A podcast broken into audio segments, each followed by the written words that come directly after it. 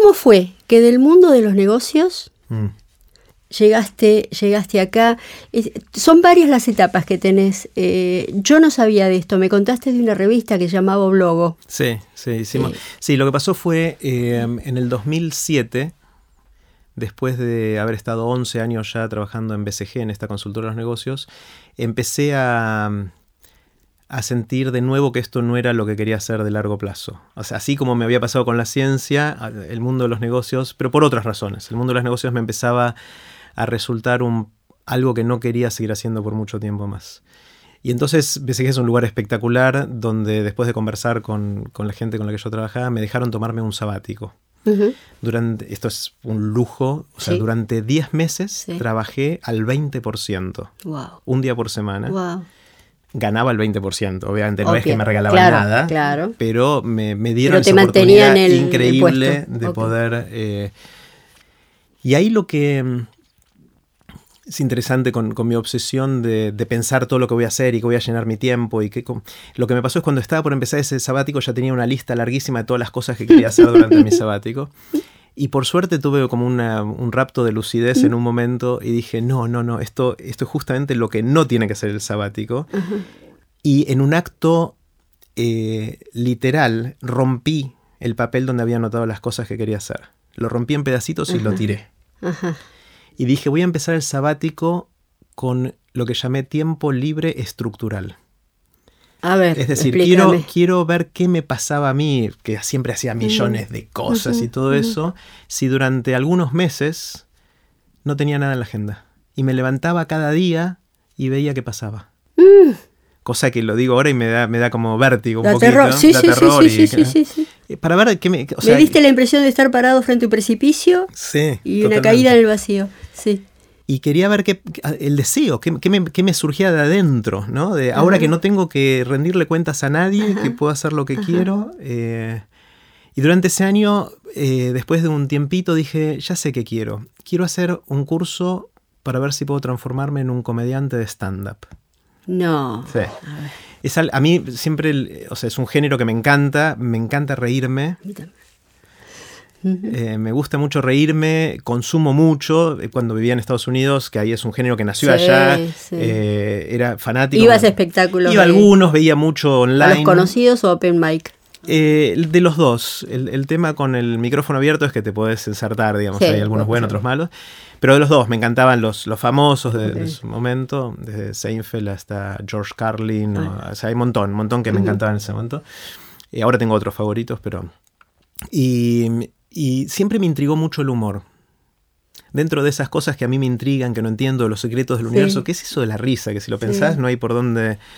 O sea, es rarísimo, es una- Sí. un- un- unos movimientos y unos ruidos guturales eh, que hacemos en reacción a cosas que, que no se entiende muy bien por qué están ahí, para qué funcionan, qué rol sirven evolutivamente, un montón de cosas. Y de hecho después me metí en el tema y no se sabe también. se Hay sabe. distintas teorías, pero ninguna es completa. Bueno. Eh, y, mm, y cuando empecé el sabático dije, bueno, quiero, quiero ver si puedo hacerlo yo. Quiero ver si puedo hacer reír a otra gente. Quiero ver si, si entiendo. O sea, tenía por un lado la intriga de si yo iba a ser capaz de hacer reír a otros y el otro el desafío intelectual de entender qué es el humor y por qué funciona y cómo funciona. ¿Con quién hiciste Eh, el curso? hice uno con Diego, un curso con Diego Weinstein. Sí. Eh, que Diego eh, es un gran profesor de, de stand-up. Si, si quieren hacer un curso, les recomiendo hacer un curso con Diego. Hay otros que también eh, son muy buenos. Eh, Lucho Mellera, obviamente, también es bueno. Ahora no está dando cursos. Yo Lucho. hice uno con Alejandro Angelini. Ah, él es buenísimo. que Ah, él es uno de los fundadores acá en Sí, Argentina, junto sí. con Diego, de hecho. Los dos son buenísimos. Sí. Eh, bueno, y hay, hay otros. Fer Santiago también da, cursos y hay, hay varios más. Eh, y mm, Nati Carulias Ah, sí, curso también. sí. Ahora me voy, a seguir Bueno, acordando de gente y voy a seguir diciendo nombres. Pero Bueno, bueno, hiciste el curso de hice el curso que Eh, era un año, que nos juntábamos los martes a la noche en un sucucho en Qué, el qué centro. placer, qué placer. Que íbamos ahí a reírnos, a Ah, jugar, sí. y me hice amigo de gente. Y, y bueno, y terminó el curso, hicimos la muestra final y, y después hice, no sé, ocho, di- ocho o diez funciones. Hice en distintos, distintos teatros de la calle Corrientes. Sí. y me fue muy mal. Oh, Sí, no logré, no, Oh. no, fracasé, fracasé. Ah. Eh, de las 8 o 10 funciones, en la mitad logré que la gente se riera un poco y en la otra mitad no pasaba nada. Uf, qué horror. Cosa que es horrible. Horror, es horrible, horror, horrible. Yo digo. ¿quién me mandó a hacer esto? Eh, pero mm, es, es interesante porque contrariamente al teatro, en el teatro está lo que se llama la cuarta La pared. cuarta pared. Que es, es vos y el, el público no está ahí. En el teatro el público no está ahí, vos sos el actor y estás metido en, la, en lo que te está pasando sobre el escenario. Y vos sos un personaje, no sos vos. Sos el, esta- En ese momento sos el personaje. Claro. Mientras que en stand-up es una conversación con el público Además, el material sos vos. y el material sos, Sos vos. Por más que no sea verdad, tiene que ser verosímil y en ese momento Sí. es verdad.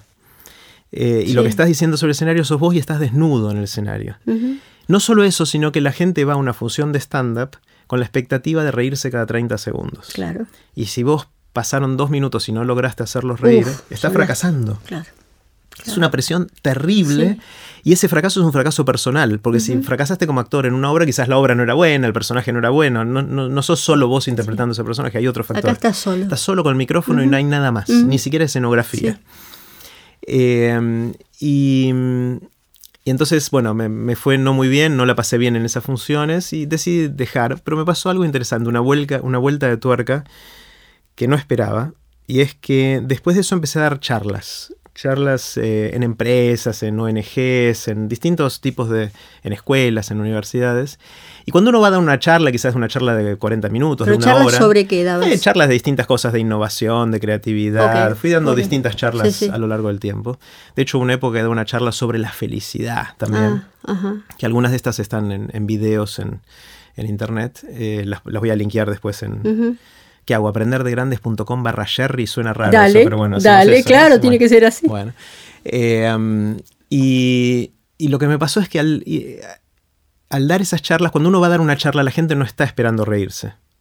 O sea, es muy distinta la expectativa de alguien que Claro. va a ver un show de stand-up de la gente que Claro. va a escuchar una charla sobre Claro. creatividad, innovación o felicidad o lo que fuera. Y, mm, y lo que hice fue agarré alguna de las cositas que había desarrollado en mi curso de stand-up y las Y veces las que- metiste en las charlas y las me- serias. la metí en las charlas serias, por Claro. ahí eran tres chistes Claro. o cuatro en una charla de 40 minutos. Claro, Rompía el hielo. Y de repente, mientras que me había ido mal como comediante stand-up, dando charlas pasé a ser el gracioso. claro. Es muy loco, es muy loco como esto, o sea, millones de aprendizaje, ¿no? Esto de que todo, la, la reacción de la gente depende muchísimo de con qué expectativa La está entrando. expectativa. Eh, Y que si uno puede tomar la herramienta que por ahí no le sirvió en un contexto, por ahí en otro contexto es súper valiosa. Eh, todo esto que siempre genial, la, gente cita de, de Steve Jobs, que en el discurso famoso que él dio en la- en graduación de Stanford, él dice, habla de, la- de que aprendió caligrafía, de que antes de dejar el- la universidad se anotó de oyente en el curso de caligrafía porque le interesaba y jamás creyó que eso le iba a poder servir para algo y que años más tarde cuando hizo la Mac y creó los fonts para la Mac y el espaciado de los fonts y todo eso, hizo que las computadoras, pues después Windows lo copió, Sí. tuvieran un font y fueran bellas, que había una Claro, estética en las computadoras que si él no hubiese estudiado caligrafía antes quizás tardaba mucho más en llegar. Con lo cual, todo eso que, que uno aprende y que nunca sabe para qué le va a servir, es para mí me acompaña todo el tiempo. O sea, es, es como de- desatarse de alguna manera de la utilidad del aprendizaje, cosa Esto que es es muy una duro. noción fundamental. Sí, totalmente. Noción fundamental en el aprendizaje. Esto Sí. es- sí. O sea, nuestro aprendizaje es utilitario. O sea, acá Claro. vas al colegio para después conseguir un trabajo. O sea, Claro. es como que hasta el- en el paradigma Sí. de la educación está Sí, hecho sí, así. sí. Che, ¿y qué? Uy, estudias eso y qué vas a, de qué vas a trabajar. Como que. Mm. está mal hecha la pregunta. Eh, yo tengo la sensación que el aprendizaje hay que, hay que vivirlo y disfrutarlo por el aprendizaje en sí y que después el mundo, el- el- la historia te va a decir Por, qué te por eso es tan importante dejar, dejar librado en el aprendizaje eh, la cosa expresiva, la cosa artística, la cosa creativa, que eh, normalmente no se le da mucha bola. Eh, normalmente no se. Porque, Porque no tiene salida laboral, porque, porque no sirve para sirve, nada. entre Claro, comillas. No claro. sirve, entre comillas. Totalmente. Eh, eh, bueno, me estabas contando. Yo te había preguntado por la revista Blogo. Ah, cierto, sí, bueno, ahí, ahí. Eh, nos- bueno nos entonces, fuimos. el- entonces tomé, tomé ese sabático en el 2007, después volví al trabajo después de estudiar stand-up, hacer algunas cosas más en el sabático, leí un montón en el sabático, me dediqué a, a llevar a mis chicos a, a- a un montón de lugares, a pasar tiempo con Marce, con mi esposa, más del que venía pasando, viajando tanto como consultor, de pasar tiempo. Me juntaba un martes a las 11 de la mañana a tomar un café con un amigo en un bar, cosa que era inconcebible claro. Y, y sin límite de tiempo. Claro. Antes las reuniones empezaban una hora y tenía un horario de, finalización. Acá me juntaba y veía qué pasaba. Y, y, volví al trabajo después de eso, pero en el 2009 hice un, clic, eh, principios del 2009, que de hecho fue en una semana. Yo venía embaladísimo con el trabajo, me iba bastante bien en el trabajo, me llevaba bien con la gente, aprendía un montón, pero ya tenía esta sensación de que esto no era lo que quería hacer a mucho, a largo plazo. En parte porque viajaba mucho y no estaba acá, y en parte porque quería disfrutar de hacer otras cosas. Y después de ese sabático y de haber vuelto al trabajo, fue, me acuerdo, un día, durante una semana, fue en enero del 2009, en el cual hice dos clics. Uno fue el que me llevó a TED y el otro fue el que me llevó a Ulogo. A ver. Em, en esa época eh, era el boom de los blogs en Internet. Había un montón de gente que estaba empezando a escribir eh, y a mí me encantaba leer esos blogs y junto con, un gran amigo que es Gustavo Feigenbaum, amigo de toda la vida, amigo de la adolescencia, con los cuales soñábamos de, chicos, de qué íbamos a hacer cuando fuéramos grandes y todo eso. A los dos nos encantaba leer y siempre yo tenía ganas de hacer algo con Gus. O sea, me, Y fuimos con Marce y los chicos un fin de semana a Gualeguaychú, donde él vive, él vive en Gualeguaychú, eh, y nos quedamos a dormir en su casa y estamos a la noche, eh, después de haber comido, estamos charlando, era tarde a la noche. Y estábamos, no sé, mirando algo en internet y, alguien en Inglaterra dijo que se le había ocurrido la idea de imprimir blogs de internet y hacer una revista con eso. Y al principio dijimos que es ridículo, porque eso va a contramano, ¿no? Los blogs justamente es desatarte del medio físico, del papel y de, de, poder distribuir de una manera mucho más económica. Y después nos fuimos dando cuenta que era una contradicción que nos gustaba. Esa contradicción de imprimir blogs, casi una contradicción estructural, eh, y de ir a contramano de todo eso. Eh, bueno, eso empezó a ponerle a las 10 de la noche esa conversación y no pudimos dormir esa noche. Hmm. Y era el domingo a las 5 de la mañana, ya teníamos el 80% de lo que después fue la revista Oblogo. Oblogo fue una revista que hicimos justamente eh, eligiendo lo mejor de los blogs de internet, pidiendo permiso a los autores, que era algo que no se hacía mucho, imprimiendo lo que los autores escribían en, en Oblogo, que era una revista chiquitita, formato A5, un formato que entra en el bolsillo casi. Eh, imprimíamos un montón de esas revistas y las distribuíamos gratuitamente, eh, sobre todo en la entrada del subte, la salida del subte, en los ah, colectivos. Las regalaban así. Las regalábamos para que la gente pudiera llegar a su casa después del trabajo con una sonrisa. ¿Y quién lo hacía? ¿Quién se paraba en el subte a entregarlo? Eh, nosotros. Yo, yo siempre dije que en ese momento me acuerdo que tenía una Blackberry, ahora como que está medio en desuso, pero eh, en ese momento yo era el primer canillita con Blackberry, decía. Eh, al principio éramos nosotros mismos, Gus, yo, Sonia, que es la hermana de Gus y nuestra tercera socia. nos paramos en la puerta del subte a, distribuir. ¿Tenías alguna entrada favorita? Eh, teníamos un montón de autores ahí a través de. No, de subte. Ah, de subte. Ah, yo estuve mucho en Catedral de la D. Ahí, esa era, una de las mías, sí. Eh, la que está más cerca de Plaza de Mayo. Ajá. Eh, ¿Por qué razón esa? Me tocó ahí alguna vez y ya fui encontrándole la vuelta a dónde pararme y, ya la gente me reconocía. Me parece re divertido, no te imagino parado. No, me encanta. Iba con las cajas y la gente cuando me veía de lejos venía con la cara de culo de todo el día de trabajo y me veía y se le cambiaba una sonrisa. No por mí, sino porque le iba a dar un oblog, digamos. Qué bueno. Eh, y pasó algo genial. Fue una revista que hicimos durante tres años y un poquito, 73 números sacamos de esta revista. 73. ¿Con qué periodicidad salió? Eh, salió eh, primero semanalmente y después quincenalmente. Ok. Em, y. O sea que fue. ¿Cuánto tiempo? ¿Más de un año? no, no, tres años tres y medio. años y medio. Después, al final fue eh, mensual, creo. ya se nos hacía difícil. Llegó un momento que imprimíamos 30.000 ejemplares cada número, que es una barbaridad de ejemplares. Eh, y no nos fue bien económicamente. Eh, iba a preguntar cómo lo financiaban, ya me lo dijiste solo, claro. Que la gente, que, las empresas pusieran publicidad y, hubo varias que nos acompañaron mucho, mucho tiempo. El, banco hipotecario, de hecho, nos acompañó muchísimo y hicimos un montón de cosas con ellos y quedamos muy agradecidos porque gracias a ellos pudimos sostenerla el tiempo que la sostuvimos, pero después ya no, daba para más y ya más gente empezaba a tener dispositivos eh, móviles con lo cual podía verla de manera electrónica y quizás perdió sentido y lo, lo dejamos. Eh, pero fue un, proyecto muy divertido, muy genial, porque se armó una comunidad de eh, blogueros eh, que, veían a Oblogo como el lugar en el cual podían difundir lo que escribían a un montón de gente. tenemos un montón de historias de gente diciendo que Oblogo le había cambiado la vida, que llegaban a la casa con una sonrisa. O sea que ahí empezaste a difundir lo de otros. Claro, es- exactamente. Eso fue el clic y yo creo que mirando los Ujú. últimos 7, 8 años, desde que en el 2009 dejé el trabajo para dedicarme a Oblogo y a TED en ese momento. ¿Y cómo fue lo de TED? Porque dijiste que empezaron Claro, juntos. Sí. Eh, bueno, esa semana me pasaron dos cosas. Uno, que en, en Gualeguaychú con Gus semana, eh, con- decidimos hacer Oblogo. Y la otra fue, yo venía viendo charlas TED online. Ujú. 2007 un amigo me mandó un email diciendo no podés no ver esta charla y había un link, cliqué en la charla y después viste que te sugieren otras charlas. Sí, sí, Me hice adicto, ahí vi la charla de, de Ken Robinson, de Ben Sander, que siguen siendo mis ídolos al, al día de hoy. Eh, me hice adicto a las charlas y, y junto a Adrián Paenza. Eh, en fines del 2008, principios del 2009, nos empezamos a preguntar qué pasaría si hiciéramos algo parecido a TED en la Argentina. Ajá.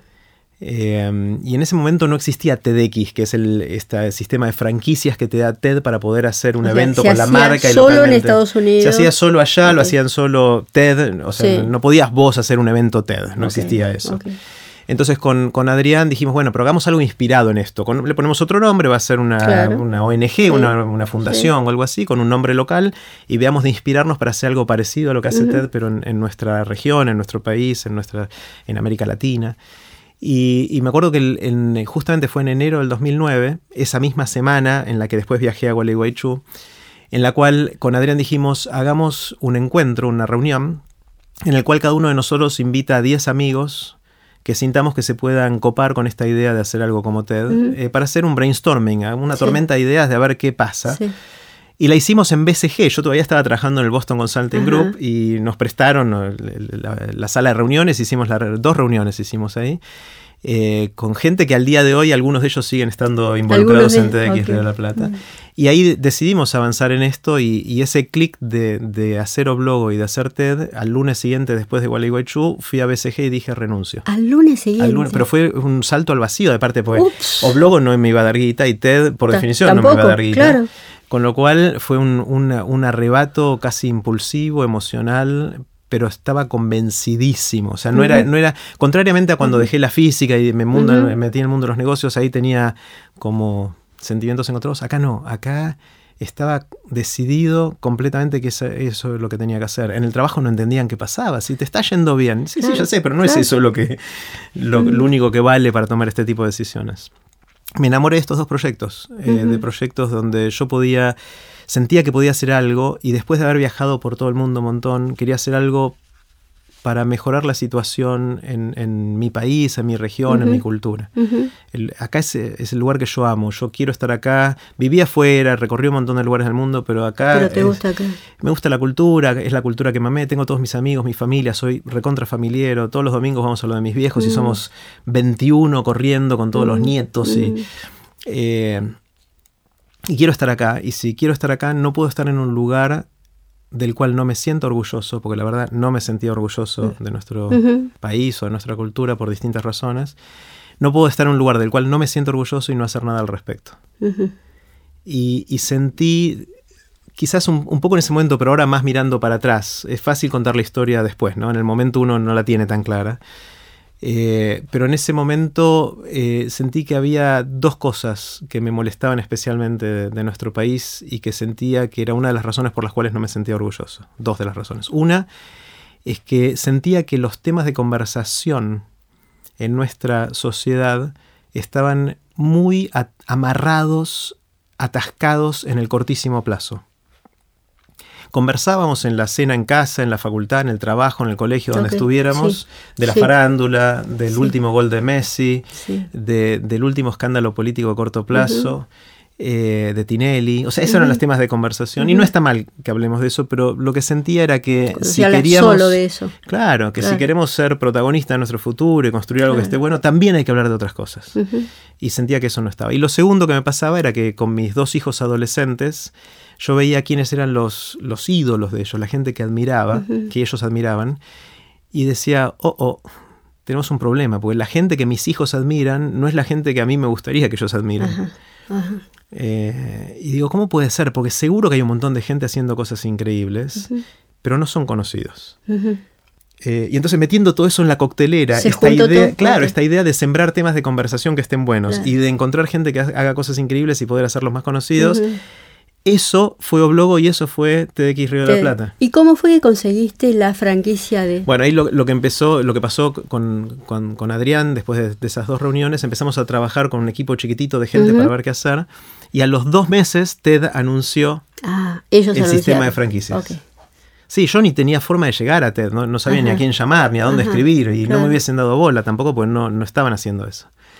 Eh, y al día siguiente que anunciaron el sistema de franquicias nos subimos y ahí nació TDX Río de la Plata y todo lo que pasó en los últimos siete años con, con, TED acá, ¿no? Y contame lo último de TED, que es eh, bueno, ahí pasaron, el último paso tuyo. Sí, eh, hubo, varias cosas. está lindo esto, hay, hay una cosa hay una cosa que a mí me encanta, que también cambié de perspectiva, y ya te voy a contestar eso, pero voy a dar una vueltita antes de llegar a, eso. Cuando uno, cuando uno es consultor de negocios, desarrolla una deformación profesional que es la de planificar el futuro. O sea, se, llama planes de negocios. Cuando uno está en el mundo de los negocios, hace para una empresa un plan de negocios. Es decir, bueno, ¿qué va a pasar en el año 1, 2, 3, 4 a futuro? ¿Cómo creo que esto va a evolucionar? Y entonces planifico qué tengo que hacer para llegar ahí y lograr mis objetivos de largo plazo. Habré hecho cientos de estos planes durante mis 13 años en BCG y creo que ninguno se cumplió. Eh, y si se cumplió fue de casualidad, porque mi, eh, uno de mis aprendizajes es que me, en de todos esos años, es que me fue un golpe de humildad, en el sentido de nuestra incapacidad total de predecir el futuro. O sea, si uno hace un plan a cinco años es porque de alguna manera cree que es capaz de predecir algo de lo que va a pasar. Está con la fantasía demiúrgica, ¿no? Que es un semidios que va a poder anticipar, sí.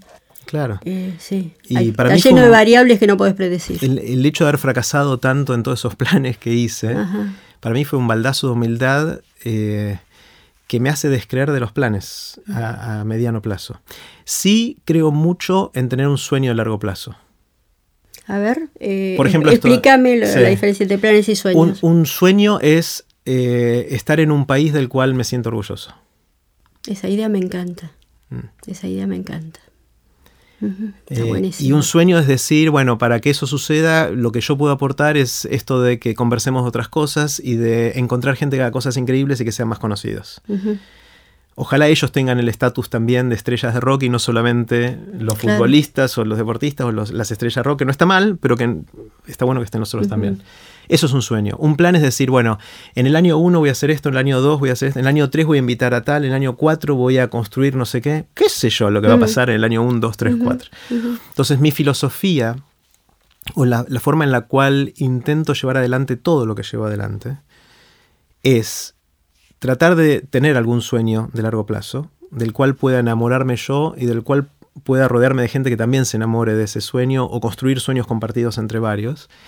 Y después simplemente generar criterios de toma de decisiones de lo que nos va pasando en la vida. De las la, vida te va presentando oportunidades, te va presentando desafíos, te va presentando cosas buenas o malas y vos tenés que tomar decisiones con eso.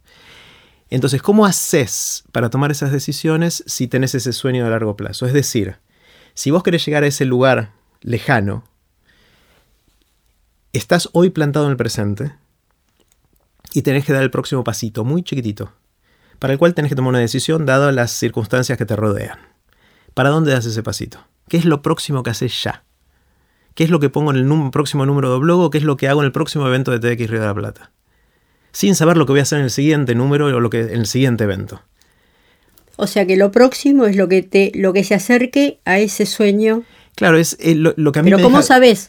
Bueno, es una intuición ah, que tengo De, que, de que ese pasito que estoy dando va en la dirección correcta. Nunca es en línea recta, a veces va un poquito más costado para el otro y nunca sabes cuál es la línea recta tampoco. Ni me, ni me importa. Sí me deja contento sentir que estoy avanzando en la dirección que quiero avanzar y no, y no, ser demasiado, no dedicarle tiempo, porque para es una pérdida de tiempo, no dedicarle tiempo a qué va a pasar dentro de tres años. Wow. Hmm. O sea, ¿cómo dijiste lo de la humildad? Que al haber fracasado en tratar de predecir lo que va a pasar entre los próximos cuatro o cinco años, eh, o tres, eh, para mí fue un baldazo de humildad. Baldazo de humildad. Un baldazo de humildad, de, bajar ese nivel de arrogancia que tenía respecto a lo que creía que era mi o nuestra capacidad de predecir el futuro, que siento que es nula. Siento que es nula porque pasan un montón de cosas. Qué interesante que esto te haya pasado en el momento de ponerte en contacto con tu sueño. Es muy interesante esta conjunción. Mm. Es decir, me, me, haces preguntarme eh, si, esta, si esta fantasía de control y de predicción y de, y de avenida predeterminada segura que uno cree que puede seguir para... si no está peleada con este no haber encontrado el sueño que tiene cada uno. Está buenísimo. Eh, no lo había pensado así, pero se me ocurre, así como reacción inicial, es que la necesidad de planificar año por año es lo que suple la falta del sueño. A eso voy. Claro. Eso es lo que me hiciste pensar. Sí, está buenísimo. Nunca lo había pensado así, está genial, me encanta. Puede ser que es, nuestra es lo que nos da sensación de control cuando no lo tenemos porque no sabemos hacia dónde vamos. Vos sabés que yo tenía un maestro que ya no está, que se llamaba Carl Whitaker, en Estados, eh, trabajaba y vivía en Estados Unidos, eh, que él decía, pero lo decía en serio, que la vida es ahora y ya, eh, al, al, estilo budista, la vida es ahora y ya y lo llevaba al extremo de marcar en su agenda cuando citaba a un paciente, cruzaba, como eh, lo tengo ocupado, pero no sabía quién venía. Entonces cada vez que le tocaban el timbre y abría la puerta, él decía que para él era una sorpresa. Porque decía, yo estoy obligado, y vos me haces acordar mucho a él en este sentido, yo estoy obligado a dar y hacer lo más y lo mejor que tengo ahora. No existe el timing, no existe el futuro. Yo tengo ahora, tengo este momento ahora y yo tengo que pensar, él lo decía ya muy grande, pero yo tengo que pensar que en 15 minutos puedo estar muerto, que no tengo ninguna garantía. Mm.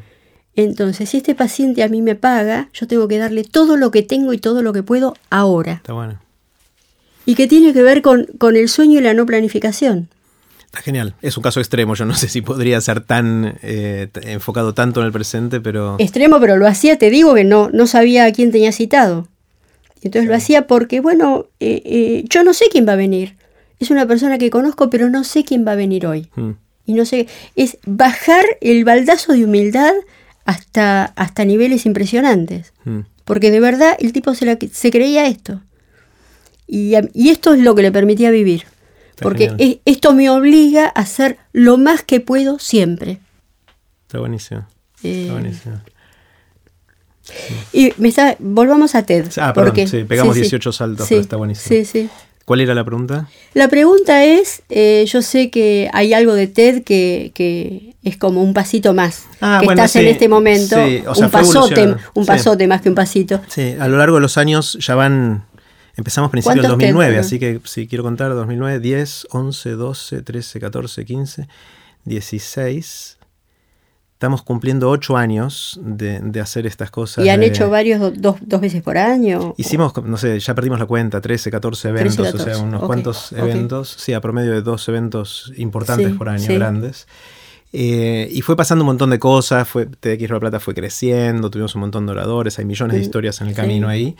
Eh, y lo que pasó fue que a principios... Espera, esta puede ser una charla interesante, ¿no? Esa, las historias que hay ah, adentro, adentro de, adentro de TED. Pues es una charla para TED, una claro, ah, totalmente. no una charla, una charla de esta, otra charla más. Sí, sí, o podemos hacer otro episodio, o este mismo si, si seguimos charlando hasta las 6 de la tarde. Eh, lo, que, lo que pasó fue principios del 2015 me llegó un, email de Chris Anderson. Chris Anderson es el líder general de TED, es eh, el curador de TED, eh, que era raro, yo jamás había recibido un email de Chris Anderson y cuando apenas me llegó... ¿Lo conocías? Eh, sí, sí, lo había conocido en algunos eventos. No, tenía una relación muy profunda con él. Él sabía de mí y yo obviamente lo, admiro por todo lo que construyó y todo eso, pero no, más allá de conversar algunas veces en persona, no habíamos tenido contacto. Eh, la primera reacción cuando vi que era un email de Chris Anderson pensé que era una joda de algún amigo que había hackeado una cuenta o algo.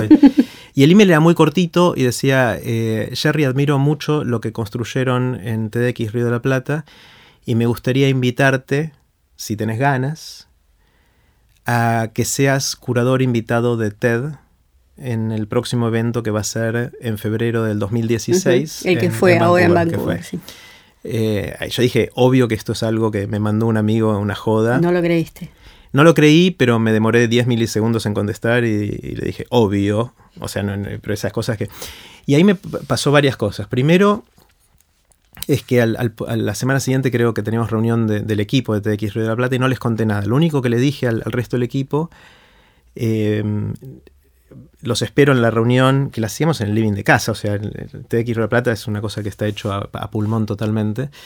Y, y les dije, los espero en la próxima reunión y, y vengan que tengo algo para contarles que se van a caer de culo. Mm. Esa fue la convocatoria a, la, a la siguiente reunión Sí. de TX. Y, y realmente nos caímos todos de culo con esto, pues es un reconocimiento a todos, obviamente de lo que venimos Sí. haciendo, porque era algo que es muy interesante. Nunca me había pasado que, que sucediera algo que, está, que ni siquiera yo soñaba que sucediera. O sea, que estaba más allá de lo imaginable. Porque a veces te pasan cosas... Que no lo hacías para eso incluso. No, Ni, ni siquiera pensé que era posible. Claro, o sea, el- claro. había habido dos, eh, lo que voy a decir va a sonar arrogante, horrible, pero lo voy a decir igual. Eh, y después voy a disculparme. Pero an- antes de que pasara Ya lo esto, hiciste. sí, Dale, bueno, Ya está. Había habido dos curadores invitados. La forma que funciona TED, los eventos de TED, Sí. no Yo te iba a preguntar eso TED, cómo es. Sí, son sí. eventos de una semana en el cual hay un montón de charlas durante toda la semana. La gente va y está una semana Una conviviendo, semana. sí, de lunes a viernes, conviviendo. Se hacían al principio en Monterrey, después en Long Beach, California, y ahora se hacen en Vancouver, en Canadá. Y durante una semana la gente está conviviendo ahí y son 2.000 personas que van y ahí es donde están la- las charlas famosas del escenario de TED, digamos. Ujú. Y en la audiencia hay gente que los reconoces. O sea, está, no sé, iba caminando y está Steven Spielberg ahí en la audiencia que se toma esa semana para ir a escuchar las charlas. Él ni siquiera da charla, wow. va a escucharlas. sí. Eh, y, y son 12 o 13 bloques de charlas de una hora y media, una hora cuarenta cada bloque, que suceden uno después del otro y la gente va, todos van a cada uno de esos bloques. Y esos bloques son curados por TED, con el liderazgo de Chris. Anderson y todo un equipo. Van curando, es decir, eligiendo los oradores, los van ayudando a preparar sus charlas y después son los anfitriones, los conductores, De cada Chris y bloque. otros más de cada bloque. Y lo que habían hecho antes de que pasara esto fue, había habido solamente dos curadores invitados, dos o tres curadores invitados antes de que nos, nos hicieran esta invitación o me hicieran esta invitación, que habían sido Bill Gates y Juan. Enríquez, que es, es un mexicano pero que es muy grosso y que, que admiro un montón por un montón de razones. Y cuando llegó este email y me, me- me ofrecía eso, o sea, digo, Wow. o sea, por eso es algo que, eh, o sea, digo, él va a invitar, eh, si no es Bill Gates, será Elon Musk o será Jeff Bezos o será, no sé. Steven Spielberg. Esos grandes capos, claro. Claro, claro. no sé. Pero ja- jamás, o sea, jamás estaba en el, en el- en el universo de lo posible siquiera. Por eso era algo que nos caímos de culo Me literalmente, porque, mm, porque siempre que te pasa algo, a mí siempre que me había pasado algo, qué sé yo, me aceptan en un trabajo, o me va bien en una prueba o en un examen, o logro que Marce quiera estar conmigo. Eran cosas que soñaba que sucedieran. Eh, y que, bueno, por ahí tuve que trabajar o hacer, o no sé, hacer cosas para que sucediera. Y cuando se da, estoy contento porque era un sueño que se me hace realidad. ¿Y qué le pasó a Chris Anderson que pensó en vos? En realidad no pensó en mi persona. En Bueno, parte sí, pero, o sea, vio lo que hacíamos en TX Río de la Plata. Sí. Eh, y ¿Qué tiene de diferente lo que, lo que hacen en TDX de Río, de la Plata con lo que se hace en los otros TDX? eh, Y acá no tenés por qué ser modesto, porque sí, es todo un el- equipo. no, a ver, hay un montón de TX espectaculares en todo el mundo. Eh, Sí. Tuve la suerte de ir a un montón y soy amigo de un montón de los organizadores. Ha habido un montón de estos eventos en todo el mundo. Al día de hoy, eh, creo que la, última la última vez que chequeé, ya pasaron los 18.000 eventos TX en todo el mundo desde el Wow. 2009 Uf. que empezó hasta ahora. uf, 18.000 eventos 18.000. en 170 países. Esencialmente, creo que en Burkina Faso todavía no hubo. O sea, es, es prácticamente en todos los países, En todos hay- los hubo eventos TX. eh, y eh, eventos, algunos mejores, otros, pero hay un montón que están espectaculares. Eventos grandes, eventos chicos. Eh, pero siento que, que en TX Río de la Plata pasa algo que no, no entiendo muy bien por qué, pero fue pasando algo que se armó una bola de nieve de gente brillante, copadísima, givers, dadores, Sí, en el en sentido el de lo que equipo, hablábamos al ese- principio, que se acercó y dijo quiero ayudar. Es un equipo impresionante. Y somos voluntarios Sí, todos, sí, o sea, somos gente que ponemos el hombro, por, no nos pagan por hacerlo, nos copa hacerlo. Y yo me levanto a la mañana y es lo primero que pienso. Me corre la adrenalina. Salvo los días que grabo Aprender de Grandes, que eso pienso primero. Eh, y pasó eso, pasó que por alguna razón cultural en nuestro país se fue armando una bola de nieve de que la gente quiere participar, quiere ser orador, quiere ir a los eventos, quiere ser sponsor. Se armó como un ecosistema alrededor de esto, de gente que en su inmensa mayoría son dadores. Eh, que todos son brillantes. Ahora pregunta, ¿esto no pasa en los otros TEDx en, esta dimensión? En esta dimensión que yo sepa, no, quizás hay, son 18.000, no los conozco todos pero los que yo conozco, eh, hay algunos muy buenos. Porque por algo le habrá llegado a Chris Anderson. Sí, sí, sí. Bueno, lo que empezó a pasar es que mm, empezaron a elegir algunas de las charlas de nuestros eventos para ser las primeras en subir a TED.com en español, porque todavía al día de hoy la inmensa mayoría de las charlas en, TED.com son en inglés. Eh, y empezaron a elegir, las hay cuatro o cinco de las nuestras ya subidas a TED.com. Eh, y prácticamente en casi ningún otro idioma que no sea inglés y ahora castellano. Hay, hay un par en, en, otros idiomas, pero son la excepción. Eh, y vio que hacíamos algo que era muy grande, muy distinto y con un nivel de calidad que él no había visto en otros lugares. Pero de nuevo, seguro que hay otros que son mejores que Te Quiero la Plata. O sea, nosotros tuvimos la suerte que él nos vio a, nosotros. Y esto es genuino, no es falsa modestia. Siento que, que hay un montón de gente que está haciendo cosas espectaculares, pero quizás no tiene tanta visibilidad. Y de hecho, parte de lo que estoy haciendo es tratando de descubrir a esos para ayudar la a la visibilidad de los otros. También para que todos, todos puedan brillar. Pero bueno, eh, obviamente le dije que sí a, Chris y a Kelly. Kelly Stetzel es la directora de contenidos de, TED, eh, que le reporta a Chris y que junto con Chris me mandaron ese email. Y bueno, trabajé con ellos durante ocho meses en, elegir oradores y en ayudarlos a preparar sus charlas y tuve la suerte, el honor, la inmensa alegría y experiencia de en, Vancouver en febrero. De curar el bloque. sí, de, haber, de conducir y conducirlo. O sea, ese sueño que yo tenía de, ver ese círculo rojo y de ver a los oradores ahí, de repente yo estaba parado ahí, no dando una charla, sino conduciendo un bloque entero. Eh, que me, o sea, fue una experiencia increíble, o sea, me, mm. pegó por todos lados. Y, tuve la suerte de, elegir seis oradores que, los seis fueron brillantes. Eh, y con ellos aprendí un montón de cosas. Eh, y lo que me pasó fue que mm, que de alguna manera pegamos onda con, con Chris eh, y con el resto del equipo de TED. Me sentí muy cómodo con ellos, parece que ellos se sintieron cómodos y, conmigo y estando ahí en, en Vancouver durante el evento, Chris me dijo, bueno, ¿qué más querés hacer? Así. Así. Así, Me lo tiró, de hecho me fue temprano en la semana y yo no me lo esperaba. O sea, eso sí. ¿Ya habías pensado? Eso sí entraba en mi, en mi imaginario. Ahí, ahí, ya sí, no, no, fue como en esto que... Claro. Lo que sí no entraba en mi imaginario es que me lo dijera antes de haber hecho, de haber conducido. O sea, fue temprano en la semana, ah, antes, del bloque que yo conduje. Eh, y entonces no estaba muy preparado para, la respuesta. Empecé a balbucear cosas incoherentes. Me puse un poquito nervioso y, le dije, quiero, quiero ayudar a hacer TED en español. Sin tener muy claro bien por qué y qué, qué sería TED en español y y en ese momento no pude defenderlo muy bien, pero a él le quedó picando la, idea y después del evento, ya más tranquilo, seguimos interactuando mucho. Y a partir del primero de junio del 2016, es decir, unos cuatro o cinco meses después del evento, soy oficialmente director de TED en español en, eh, TED. Para todo el mundo. Sí, estoy en el staff de TED oh, y, mi rol es eh, dirigir esta iniciativa de construir TED en español.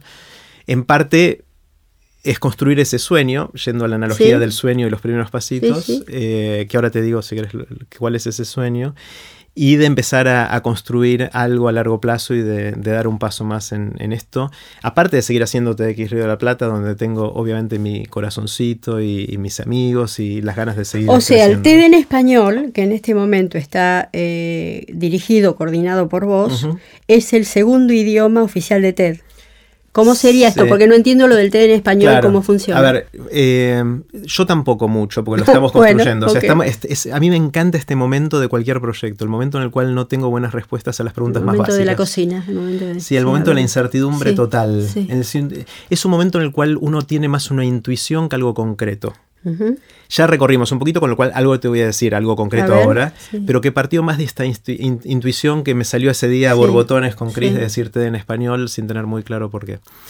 Y la construcción que, te digo ahora, que no le pude decir a Chris ese día, porque no lo tenía bien pensado, es que si uno cree en el poder de las ideas para mejorar el mundo, que es un poco lo que está detrás de, toda esta movida global, eh, que creo que es la organización global de voluntarios más grande y más eh, efectiva que hay en el mundo. ¿Ah, sí? Hay otras, que yo está Wikipedia y hay otras, hay otras más, pero esta creo que tiene, no tiene paralelos, o por lo menos yo no encontré cosas que tengan paralelos a esto.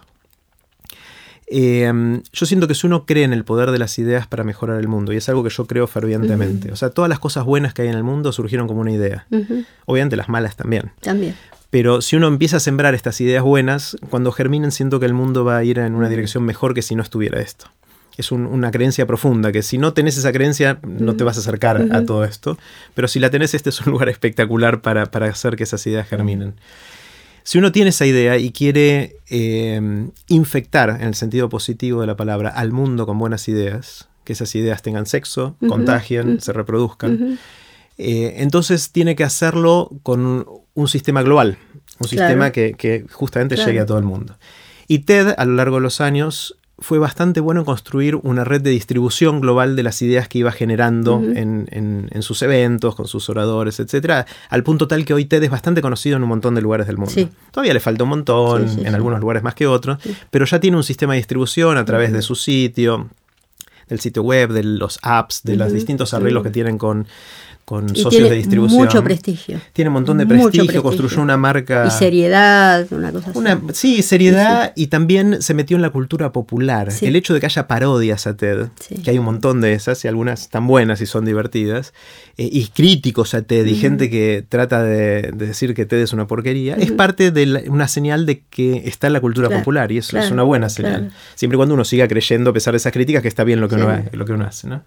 Entonces, TED hizo muy bien esa parte de llegar a todo el mundo, de, construir esa red de distribución. Ahora, si uno quiere realmente crear un- una organización que pueda infectar al mundo con buenas ideas para mejorarlo, no alcanza con distribuir estas ideas bien. Hay dos cosas más que TED hasta ahora no hizo mucho y que siento que es lo que quiero hacer o queremos hacer ahora con TED en español. La primera es que esas ideas tienen que tener portavoces y puntos de vista de todos lados. Si uno entra a TED.com ahora, la inmensa mayoría de las charlas son en inglés y de hecho Sí. tienen una perspectiva bastante yankee del mundo. Sí. Hay algunas Sí. que son más universales y que están buenísimas. O sea, Sí, es por más que tengan perspectiva yankee, también están buenísimas. Pero no es la perspectiva de ese mismo problema que por ahí tendríamos en Latinoamérica o en, o en algún otro, o en África, o en o en África. Asia, o en otros lugares. Entonces hace falta incluir otras voces. Hace, hace falta incluir otras perspectivas, otros puntos de vista para enriquecer justamente los temas de conversación. Para que sean conversaciones y que a los problemas los veamos de distintos lados. Como cuando en BCG poníamos a un científico, un médico, un abogado y alguien que sabía negocios a mirar el mismo problema y de esa manera encontramos soluciones que antes no había. Si vamos a empezar a mirar los problemas y mostrar ideas desde otros puntos de vista, vamos a estar enriqueciendo esa conversación global. Entonces, esa es la primera cosa en la cual yo sentía y sigo sintiendo que TED todavía no tiene ese desarrollo global, que es incluir nuevas voces. De lo cual, el idioma español es un proxy de eso. Es decir, no es que quiero voces en otro idioma, quiero voces de otros lugares y bueno, la gente que habla español en particular suele estar en otros lugares o ver el mundo desde Así otro es. lado. Lo mismo pasa obviamente con otros idiomas. Y la, la otra cosa que siento que falta es la construcción de comunidad.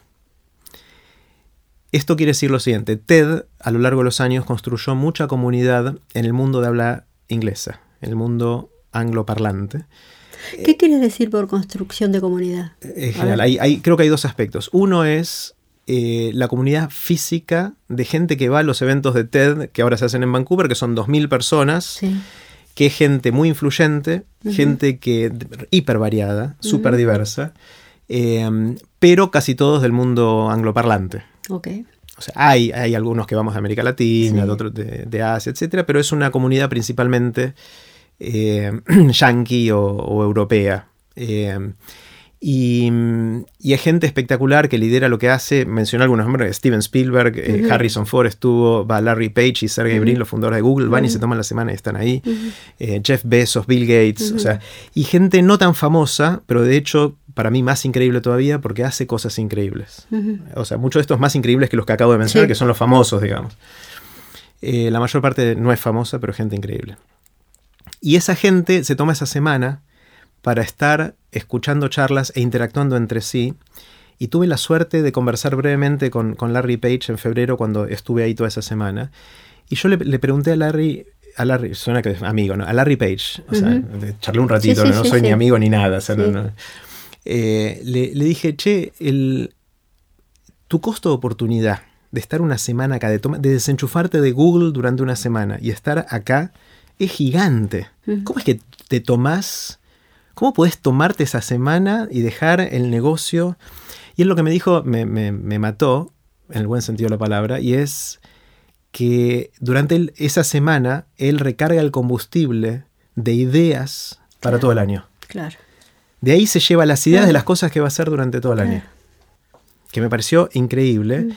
Y, la razón por la cual él tiene ideas es por, varias razones. Uno es toda esa gente increíble que es un caldo de cultivo, de interacción y de ideas teniendo sexo durante una semana de manera... Es una gran orgía de ideas. Eso es TED, durante esa semana.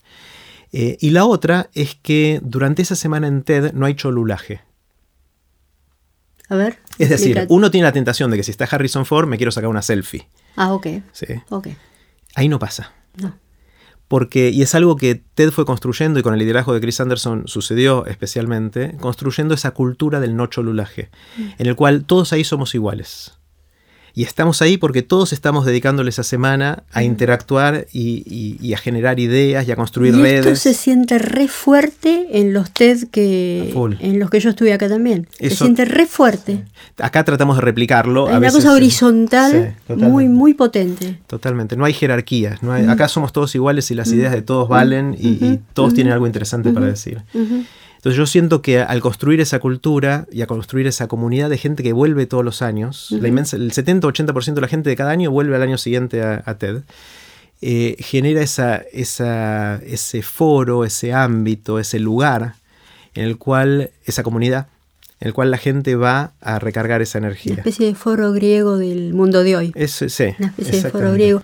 Eh, pero yo te había preguntado eh, ¿cómo, cómo diferencias el tema del TED en español. Sí, bueno, entonces para la comunidad hay, hay dos aspectos. Uno es este, que es la comunidad física, que en el caso de TED va a Vancouver, y el otro es la comunidad global. O sea, TED generó una comunidad de, global de gente que le interesa el poder de las ideas y que quiere contagiar ideas que estén buenas. Ah, y entonces hay un montón de páginas en Facebook, de, de newsletter, de puedes anotarte para distintas cosas. Está el app, que puedes tener las últimas charlas y compartirlas, todo eso. Y eso fue generando una masa crítica de gente que son como portavoces y gente que contagia eh, este virus de la idea. Eh, y en el mundo de habla hispana em, eso todavía no sucede tanto. Sucede puntualmente, algunos de los eventos TEDx lo hacen, pero TED no tiene canales de comunicación en español. Sí los tiene en, en, inglés y la gente que lo puede hablar, por más que esté en estos países, puede usarlo, pero todo el resto de la gente, que es la mayoría, no. No. Entonces, siento que no hay una comunidad construida de TED en español tanto de gente que se junta una vez por año con la frecuencia que fuera a generar estos ambientes como los que suceden en Vancouver y tampoco hay una comunidad virtual de gente que quiera correr la voz de estas cosas. Todo esto fue una discusión, una explicación larga para decir que lo que me gustaría poder contribuir y mi sueño para TED en español es que el español sea el primer idioma en el cual TED pueda generar no solo una distribución de ideas, sino también encontrar voces que muestren esas ideas desde otros lugares u otras ideas y crear comunidad en lugares donde todavía no están. Buenísimo. Y que si nos va bien, de acá a unos años habrá TED en mandarín, TED en árabe, TED en japonés, en francés, lo que fuera. Buenísimo. Y lo lindo del español es que es, un, es, el segundo idioma en ese sentido para TED, que quizás no es el más popular, hay más gente que habla mandarín que, español, pero sí tiene un desarrollo geográfico, una proximidad a lo que ya está pasando interesante.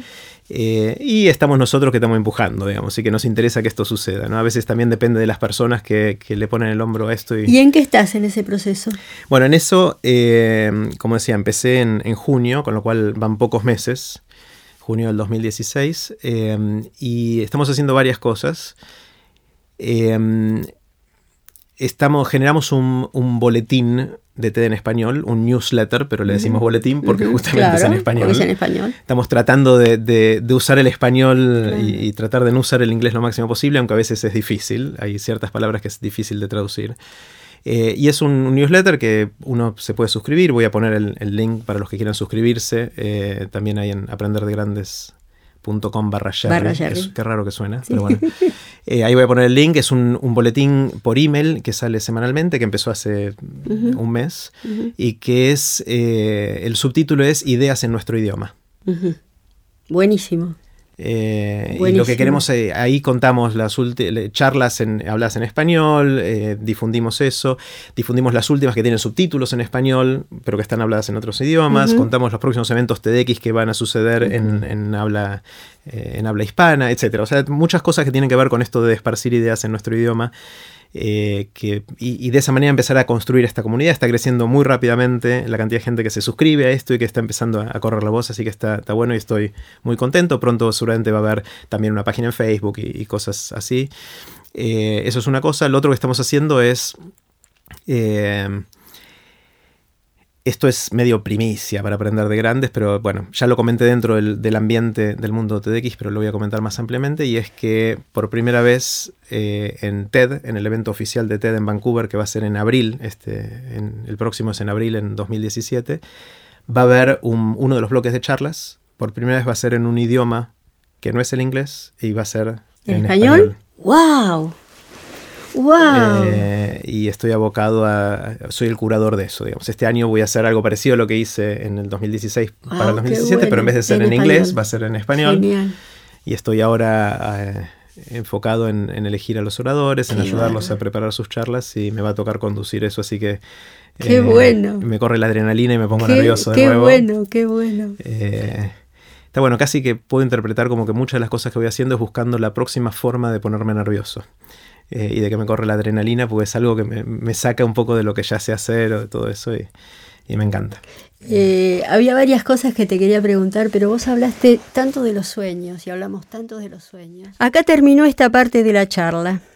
Pueden ver los links relevantes de esta conversación en aprenderdegrandes.com barra Jerry. No se pierdan las partes que siguen.